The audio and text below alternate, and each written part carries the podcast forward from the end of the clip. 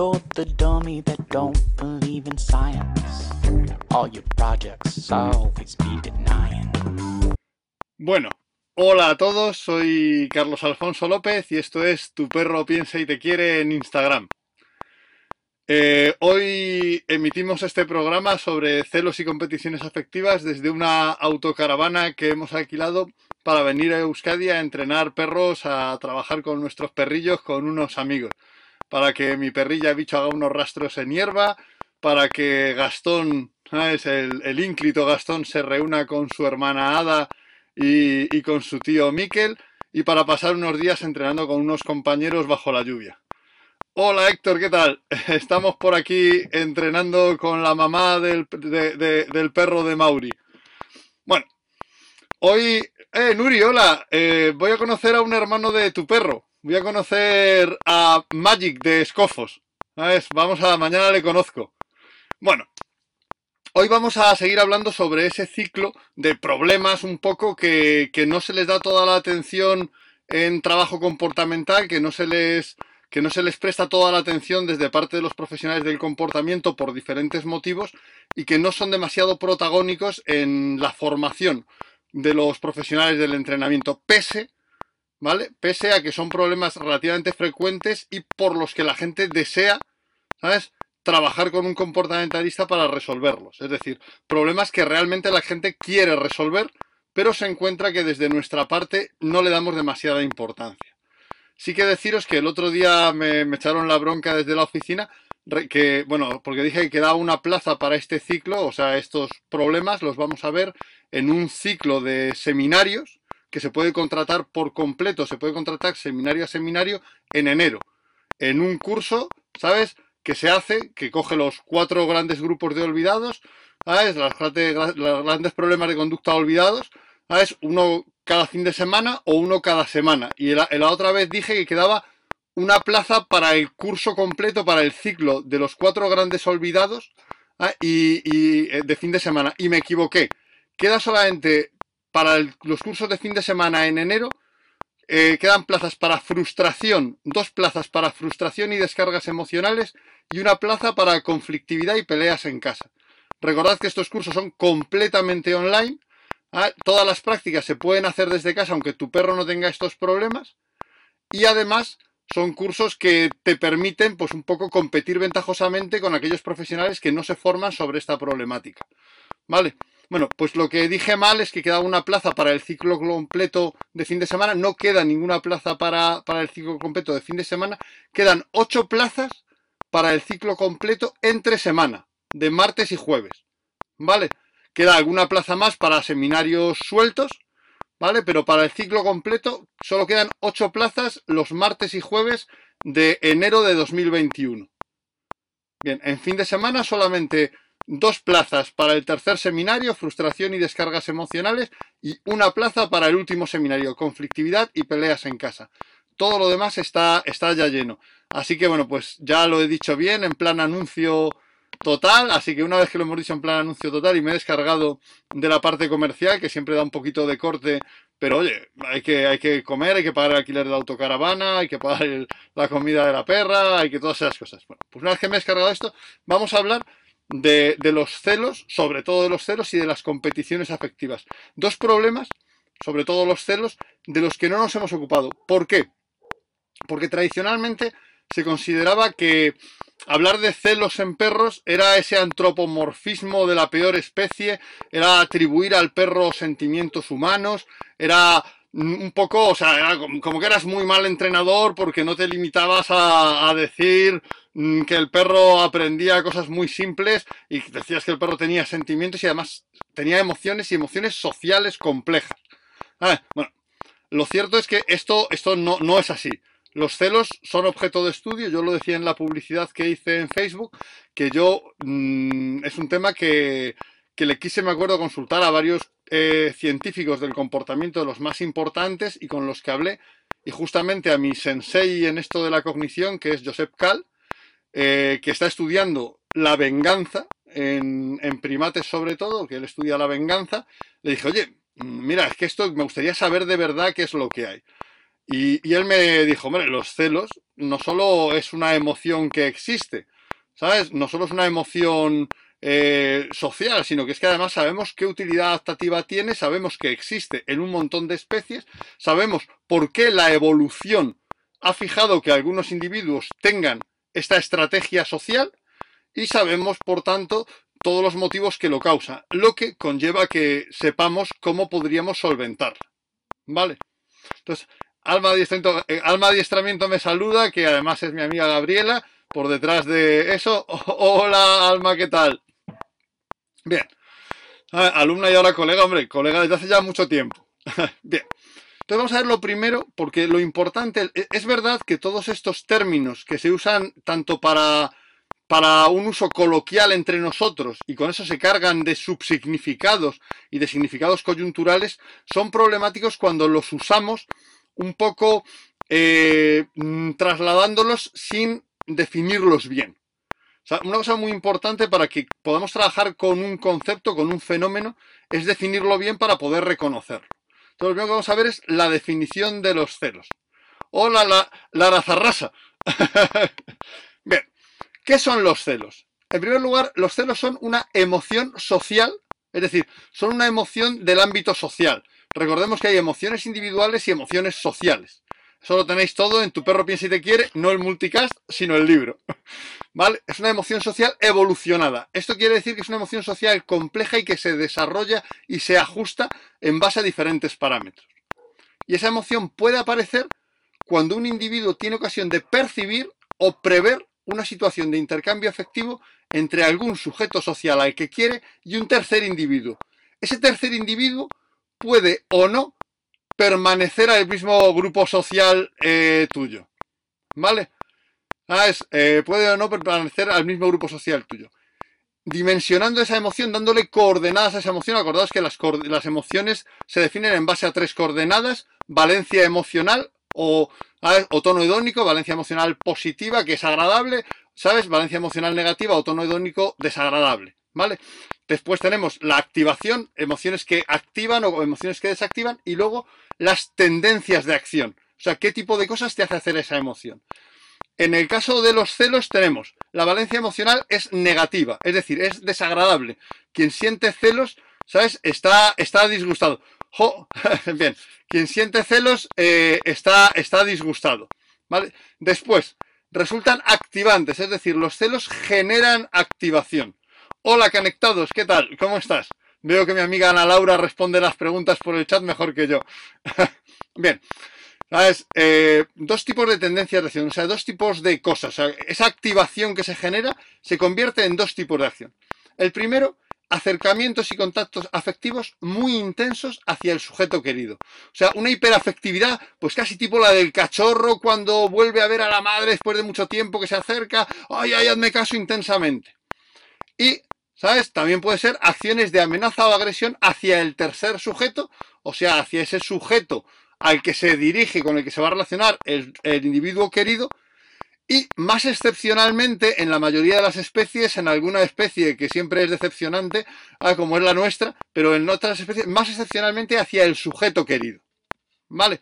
Es decir, que si os fijáis, los celos lo que hacen es que cuando yo veo que un sujeto al que quiero cuando el individuo ve que un sujeto al que quiere va a tener, percibe que va a tener una relación afectiva con otro sujeto, o una de dos, o le abruma con su cariño de manera que no puede atender al otro sujeto, o mm, se enfada de manera que impide también esa relación. ¿Vale? Ah, esto que parece tan, tan, tan desagradable, parece mentira que se haya mantenido como, una estrategia adaptativa, como algo que evolutivamente se mantiene en muchas especies. ¿Por qué se mantiene? Es decir, eh, evolutivamente, ¿qué aportan los celos? ¿Qué utilidad adaptativa? O sea, ¿cómo ayudan al individuo a adaptarse a su entorno los celos? De, de, qué sirven los celos, por así decirlo, a quien los tiene, que es finalmente eh, el que está perpetuando que eso se mantenga. Bien, vamos a ver la función de los celos. La utilidad adaptativa es ayudar a un individuo a mantener lazos afectivos preferentes con otros sujetos sociales, ¿vale? Ah, evitando que sus aliados más sólidos amplíen el número de individuos con los que tiene una relación afectiva íntima. lo que podría debilitar su adhesión al sujeto celoso en caso de conflicto social. Para ser, para ser eh, coloquiales, lo que dice es, si tú me quieres a mí y no quieres a nadie más, si yo tengo una pelea, seguro que me apoyas a mí. No puedes apoyar a ningún otro porque no tienes más amigos. Es decir, yo impido que, que, quien me quiere quiera a más personas para que si yo tengo una pelea de algún tipo con esos otros sujetos sociales, tú puedas elegir a alguno de los otros. ¿Vale? Es decir, lo que hago es una forma de, por así decirlo, garantizarse en cierta medida los aliados. Los aliados reproductivos, los aliados sociales, los aliados de algún, de, cualquier, de cualquier tipo.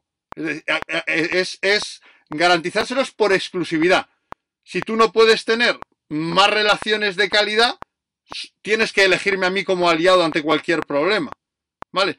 De hecho, es por eso que, como viene ahí abajo en pequeñito, por ser esa estrategia relacional que busca mantener aislados socialmente y dependientes del individuo celoso a aquellos con quien tiene relaciones afectivas, ¿sabes? A una costa, fijaos, de restarle solidez, densidad y complejidad relacional al grupo social en el conjunto. Porque el grupo social en su conjunto se suele eh, beneficiar de que todos los miembros tengan relaciones sociales de calidad entre ellos. ¿Vale? Es decir, mm, si yo aíslo a un sujeto para que solo me quiera a mí, impido que ese sujeto establezca relaciones de calidad con el resto del grupo social. Esto casi siempre empobrece al grupo, porque no hacemos estrategias conjuntas, no somos capaces de coordinarnos igual, no somos capaces de ayudarnos todos unos a otros. Y es por eso, por lo que se ha llamado a veces a los ceros, la estrategia del miserable, que para lograr un aliado para sí mismo, pues eh, elimina la posibilidad de mejora del grupo. Ah, mejor que estés solo conmigo a cambio, aunque sea de que el grupo no progrese, el grupo social en su conjunto. ¿Vale? Entonces, realmente, bueno, pues los celos tienen, tienen, tienen esa función. A ver, en los cachorros está más potenciado, no necesariamente, en los cachorros suele haber, pregunta Euge Cervato si en los cachorros está más potenciado los celos. En los cachorros suele haber más lo, lo otro, lo que vamos a ver ahora, ¿sabes? Las, las competiciones afectivas, que es muy importante diferenciarlos, ¿vale? ¿Sabes? Es mucho más frecuente que sean competiciones afectivas lo que tienen los cachorros entre sí que problemas de celos. Entonces, ¿cómo deberíamos de analizar e intervenir en un problema de celos? Esto es complejo y de hecho tenemos un seminario específico para ello. Pero para ser, ¿sabes? Un poquito conciso y un poquito yendo a ello. Eh, lo primero que hay que entender es que los celos no son un problema puntual de cuando surgen, sino son un problema estructural de la relación. Es decir, está siempre ahí. ¿Vale? Está siempre ahí. El problema de celos está siempre ahí, aunque no se manifieste. Porque estructura la relación, porque determina la relación. Entonces, o sea, hay que partir de esa base. Un perro con un problema de celos es un perro que tiene un problema en la estructura de su relación afectiva con el otro sujeto. ¿Vale? Por ello, el análisis y la posterior intervención, para ser eficaces a largo plazo, implican evaluar y trabajar en dos frentes. Pregunta, antes de nada, pregunta eh, Danny Fom que si es inseguridad. Mm, no podemos asegurar que haya inseguridad, aunque desde luego en las especies en las que en algunas especies podría aparecer asociado a sujetos más inseguros, pero no es inseguridad. O sea, puede haber eh, animales seguros celosos y animales inseguros no celosos. O sea, es un fenómeno propio.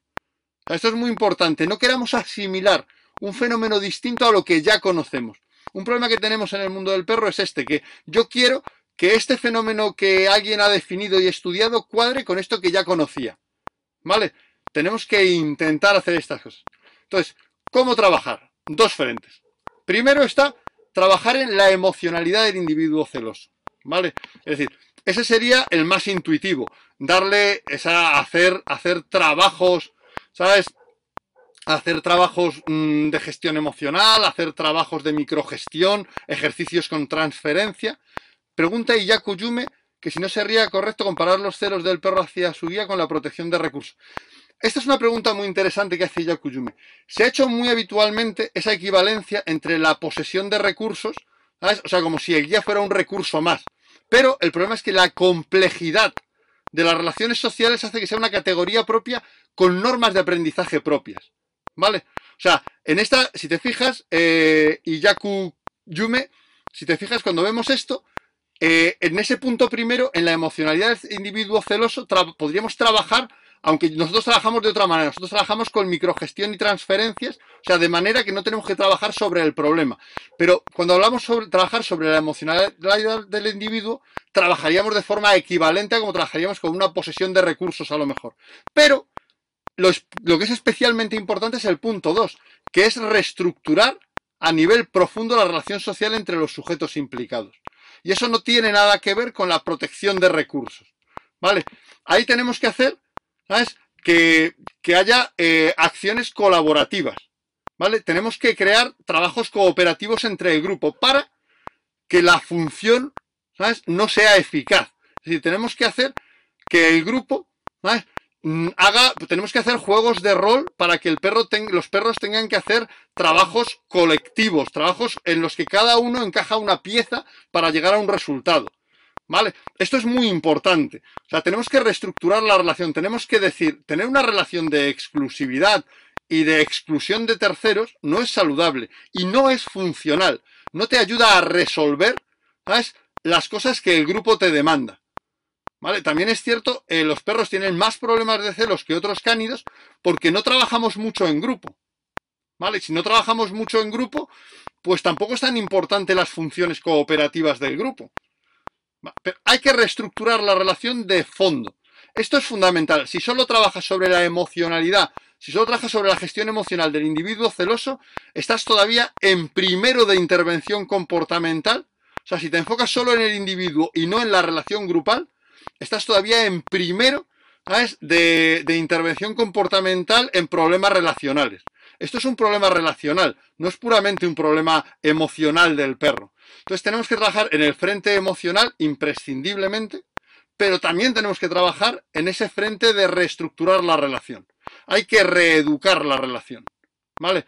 Hay que hacer eh, diferentes elementos para garantizar que esa relación sea funcional y sea adaptativa, siendo lo más cooperativa y mm, implicando a otros sujetos sociales de forma, ¿sabes? De forma que encajen en ese equipo.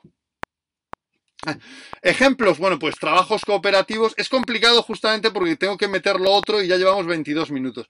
Pero ejemplos, por ejemplo, es eh, trabajos, juegos de rol social en los que tú tomas el papel de otro perro y actúas como actuaría otro perro. Trabajos cooperativos en los que un perro tiene que hacer algo cuando el otro perro lo ha hecho. Es decir, que hagan como, eh, pues, como si fueran un, un, un, equipo. Cuando tú haces esto, yo puedo hacer esto otro. Y eso hace que tengan que coordinarse y trabajar de manera cooperativa. También juegos de empatía y otros elementos pueden ayudarnos. Ah, también tenemos, que eso fue una idea de una compañera, ¿sabes? Eh, Susana, de, que de Educan en Valencia. También tenemos la opción de hacer eh, elementos de esto para ti, esto para ti, que vean que hay un reparto equitativo. Hay una serie de elementos que nos permiten minimizar esto. No puedo listarlos porque eso sí que es eh, explicar solo un ejercicio nos llevaría mucho más del tiempo que tenemos. ¿Vale? Bien. Ahora vamos a ver con lo que a veces se confunden los celos. ¿Vale? Que son las competiciones afectivas, que es muy diferente, mucho más sencillo de solucionar, aunque también requiere trabajar en dos frentes, uno individual y uno más amplio. primero vamos a definirlo. Las competiciones afectivas aparecen cuando la posibilidad de acceder a una ocasión de intercambio afectivo con un sujeto querido causa tensión social y potencial conflicto entre varios individuos. Esto es muy importante. ¿Vale? Esto eh, dice Ana Laura Blanca que si lo que vimos de cuando se abría una puerta, si ambos se sentaban, efectivamente ese tipo de ejercicios, pero adaptados a la convivencia. O sea, pregunta Ana Laura Blanca por, por, por si esto se parece a unos ejercicios que hacíamos de tienen ambos perros que hacer una acción para lograr los dos un beneficio. Pues sí, esto es un trabajo fundamental que, que hay que hacer. ¿Sabes? Es un trabajo fundamental. Pero no es ejercicio, sino adaptado con otros ejercicios más dinámicos. ¿Vale? Pero hay que hacer un conjunto de ejercicios. Una parte para la emocionalidad del sujeto, una parte para la reestructuración de la, relación. ¿Vale? Tenemos que trabajar en ambos frentes. Entonces, las competiciones afectivas sí son más típicas, como decía alguien, de nada. Ah, mm, sí son más típicas como, como decía alguien de cachorros. Llegan dos cachorros a ti, ¿sabes? Y de repente cada uno quiere llegar el primero y se enfada con el otro para, para, porque quiere competir por esa ocasión de afecto que hay contigo. ¿Vale? Eso es lo que suele aparecer más en los cachorros o incluso en los perros cuando llegas a casa y te van a saludar o tal, ¿vale? ¿Para qué sirven las competiciones afectivas? Estas no, no son una base estructural de la relación, no son muy complejas. Estas, la función es muy sencilla. ¿Sabes? La utilidad es la, evidente. Pues oye, en, en una ocasión, ¿sabes? En la que hay una posibilidad de intercambio afectivo con alguien a quien se quiere, aprovechar el primero la ventana de oportunidad que se abre. Ostras, acaba de llegar este tío a casa, acaban, eh, acaba de entrar en casa, acabamos de bajarnos del coche. Lo que sea, ¿sabes? Dice Ben Pilibriti que la perra le trae el plato para comer y el hermano la imita y también lo trae y comen los dos. Eso es genial, pero eso sí que afortunadamente no tienes este problema. ¿Sabes? Afortunadamente no tienes ese, el problema de competiciones afectivas porque eso es, es fantástico además de muy divertido. Entonces, o sea, la utilidad de la, o sea, las, relaciones afectivas sí que, las competiciones afectivas sí que se circunscriben a, la ventana de oportunidad de, ostras, ahora puedo hacerle cariños a este, ¿vale? Pues entonces eh, tengo que, que, aprovechar, ¿sabes? No vaya a ser que si tengo, si hay un minuto de cariño, para mí todo, para mí todo, ¿vale? Cuando el otro perro tiene problemas cognitivos, pregunta conectados si los ejercicios eh, colaborativos son más complicados. Bueno, hay que ver qué problemas cognitivos en concreto. O sea, en este aspecto habría que estructurar cada trabajo concreto para ver cómo, cómo, cómo podemos adaptarlos. O sea, tienen que valer para la gran mayoría de, perros. Los ejercicios que planteamos en estos seminarios y que hemos desarrollado valen para eh, la gran mayoría de perros, pero siempre hay algún perro que tiene un problema añadido que impide que haga un ejercicio concreto. ¿Vale? Hola Rosina Tale desde Buenos Aires. Ah, es casi mi segunda, mi segunda casa. Bien. Entonces, ¿cómo? Os voy a preguntar ahora, ahora, ahora a vosotros. Aparte de, mm, del trabajo sobre el individuo, en las competiciones afectivas, ¿cuál se os ocurre que será el otro frente? Ya hemos dicho que en los celos el otro frente es la reestructuración de la relación, que es muy complicado. Pero en las competiciones afectivas es más sencillo el segundo frente. ¿Cuál se os ocurre, aparte del trabajo sobre el individuo, aparte del trabajo sobre ese momento, cuál se os ocurre que será el segundo frente? ¿Qué es lo que tendremos que trabajar? Ah, ¿Qué se os ocurre que podamos, además de lo que hagamos sobre, sobre lo que pasa con el perro, sobre lo que pasa en el momento de la competición afectiva, ¿dónde se os ocurriría ir a entrenar? Autocontrol, bueno, siempre es una buena idea. Dog Trainer Live, estás conduciendo, no deberías estar contestando preguntas en Instagram, ¿vale? Pero es más sencillo. ¿Cuándo es valiosa una ventana de oportunidad? ¿Cuándo es valiosa una ventana de oportunidad? Es decir, cuando, cuando tiene mucho valor y merece la pena competir por una ventana de oportunidad. Equidad, por la equidad es fundamental. Bueno, no reforzar los celos, estamos ahora con, las competiciones afectivas. Es decir, eh, ¿cuándo es muy valioso tener una ocasión mm, cuando se abre? Pero, ¿por qué? ¿Por qué puede ser tan valioso que vayas y hasta te pelees con tu hermano? O sea, eh, cuando se cierra rápido. Cuando, Cuando se cierra rápido es una, dice a Mandarina, cuando se cierra rápido, efectivamente. Si la ventana de oportunidad es corta, tengo que aprovecharlo. Cuando hay carencia, dice que efectivamente, cuando hay pocas cosas, cuando es limitada, dice exactamente. O sea, en las competiciones afectivas tenemos que ver que los aspectos relevantes, ¿vale? Cuando es escasa, dogfit, perfecto. ¿Sabes?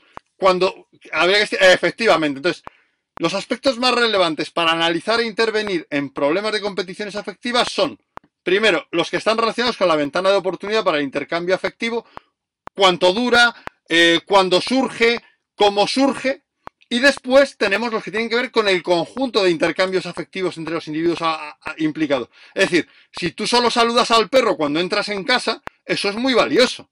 ¿Sabes? Si tú no tienes tiempo en común relajado, tumbado con tus perros, es muy normal que compitan por el pequeño rato que tienes contigo. Por ejemplo, es muy típico que perros que viven en perrera, ¿sabes? Tengan muchos problemas de competición afectiva porque no tienen mucho tiempo en común contigo. ¿Vale? Entonces tenemos que plantearnos ahí, trabajar sobre, oye, ¿cómo se abre esa ventana de oportunidad? ¿Cuándo se abre? ¿Cómo es de larga? Como bien habéis dicho. Y luego sobre, oye, pero ¿cuántas veces tienen estos perros ocasión y cómo de, de- de tener relación afectiva con, con la persona a la que quieren y cuántas veces.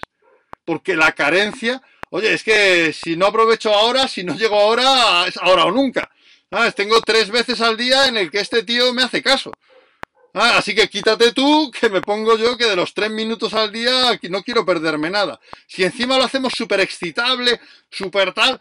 Por ejemplo, yo aquí estoy entrenando y una de las cosas que entreno es protección, que eso excita mucho al perro porque muerde la manga y tal. Bueno, pues lo que hacemos después de eso es que nos hemos cogido una autocaravana con una mega cama y nos tumbamos, pues Eva, Gastón, eh, Bicho y yo en la cama a, acariciar, Eva y yo a acariciar a los perros y a decirle los monos que son.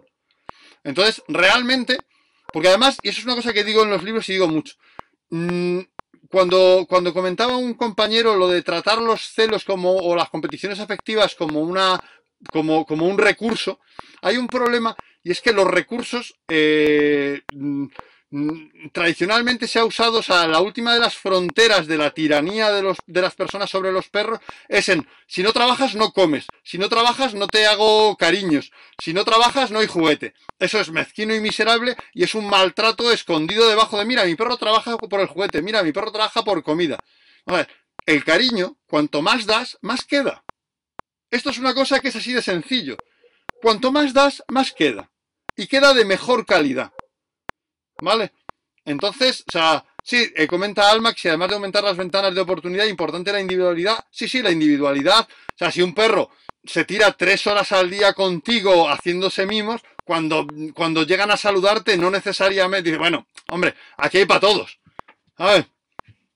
O sea, puedes tenerlos en conjunto o por separado. Mm, hay que ver cómo son el total de, relaciones afectivas que tienes con esos perros. La carencia, la estridencia, o sea, que esas sean siempre, ¡ay, bonito, bonito! Súper excitantes.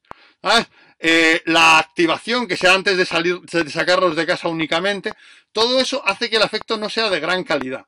En realidad todos, incluso con, entre, entre, personas, cuando, hola Rocío Calderón, eh, todos nosotros, incluso con personas, cuando empiezas a salir con alguien o cuando tal, todo es muy excitante, todo es muy activante. Pero realmente las relaciones de más calidad son las que puedes estar tranquilo, relajado con las personas a las que quieres. Entonces, eso es lo que tenemos que buscar. ¿Vale? Tenemos que buscar que la vinculación afectiva haya mucha, haya abundancia, haya sobreabundancia. Eh, nunca hay problemas eso de, no, no, si, si no hace algo no le hago mimos, esos son de... Esto me dice ahora después vea que me lo tienen que editar para YouTube porque no se pueden decir palabras gruesas eh, en estas cosas. Bueno, pues, pues lo editaremos, vea, lo siento, perdón, perdón. Pero...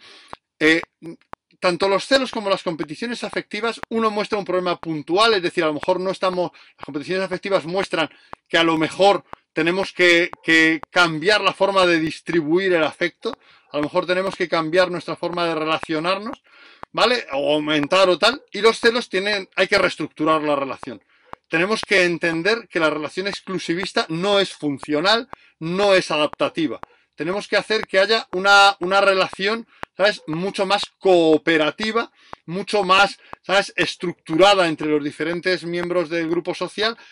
Y eso nos va a permitir eliminar, gestionar y solventar correctamente los problemas de celos y competiciones afectivas. Bueno, dice Ben Piri, eh, Pilibriti que, siempre es culpa nuestra y no de los. Bueno, esto no es culpa de nadie, tampoco es culpa nuestra. O sea, nosotros no, no, no podemos venir enseñados.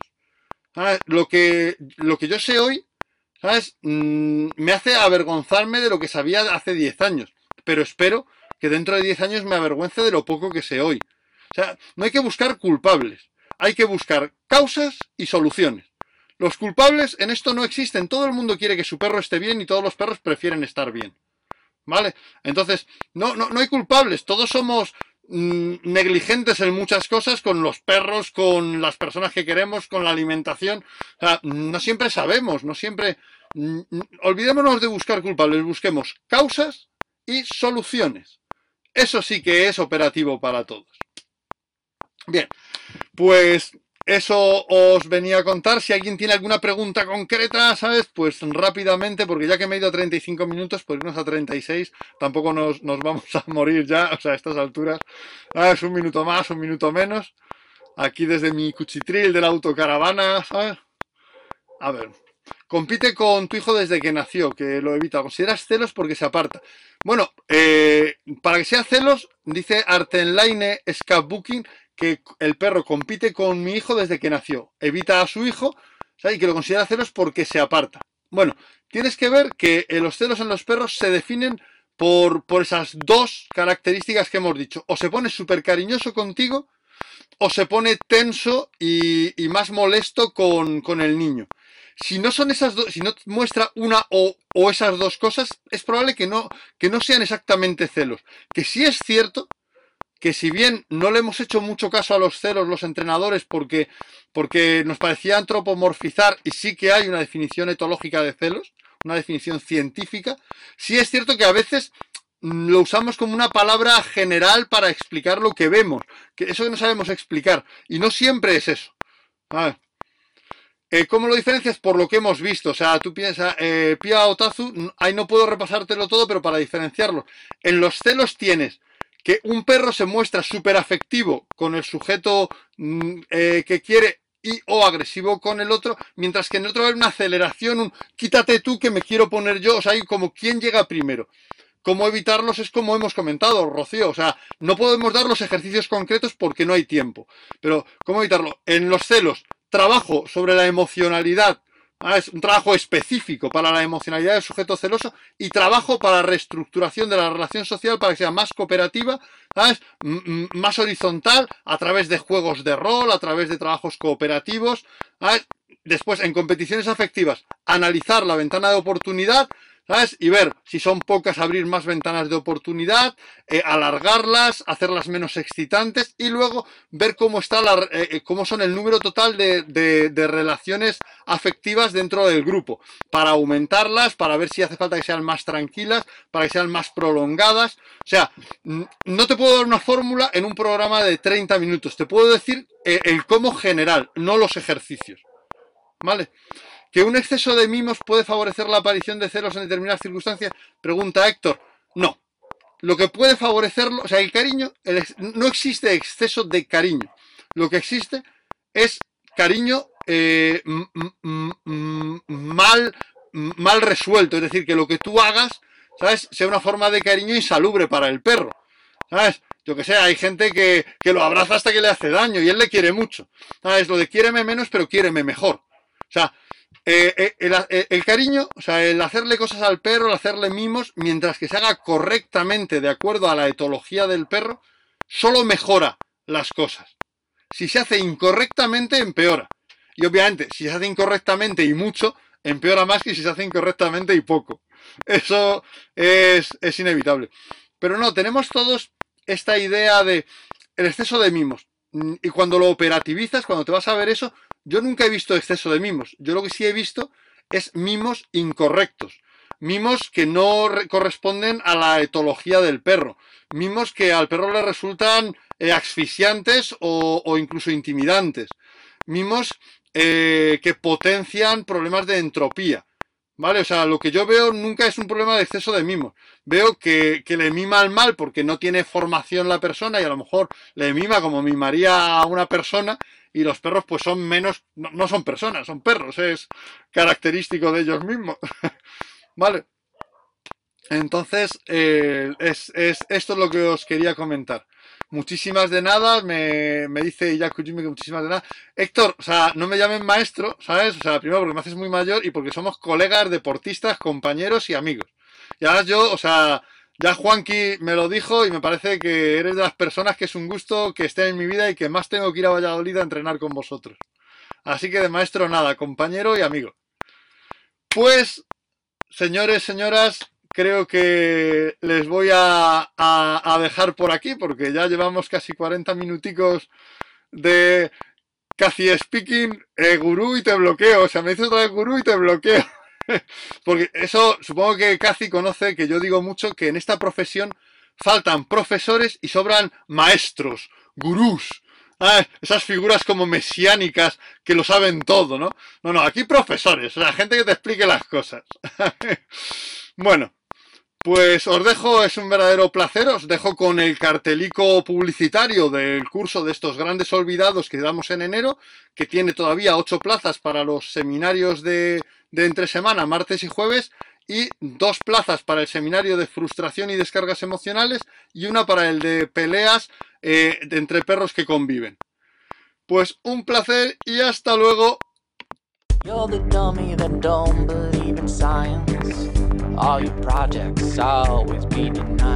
You're the one love,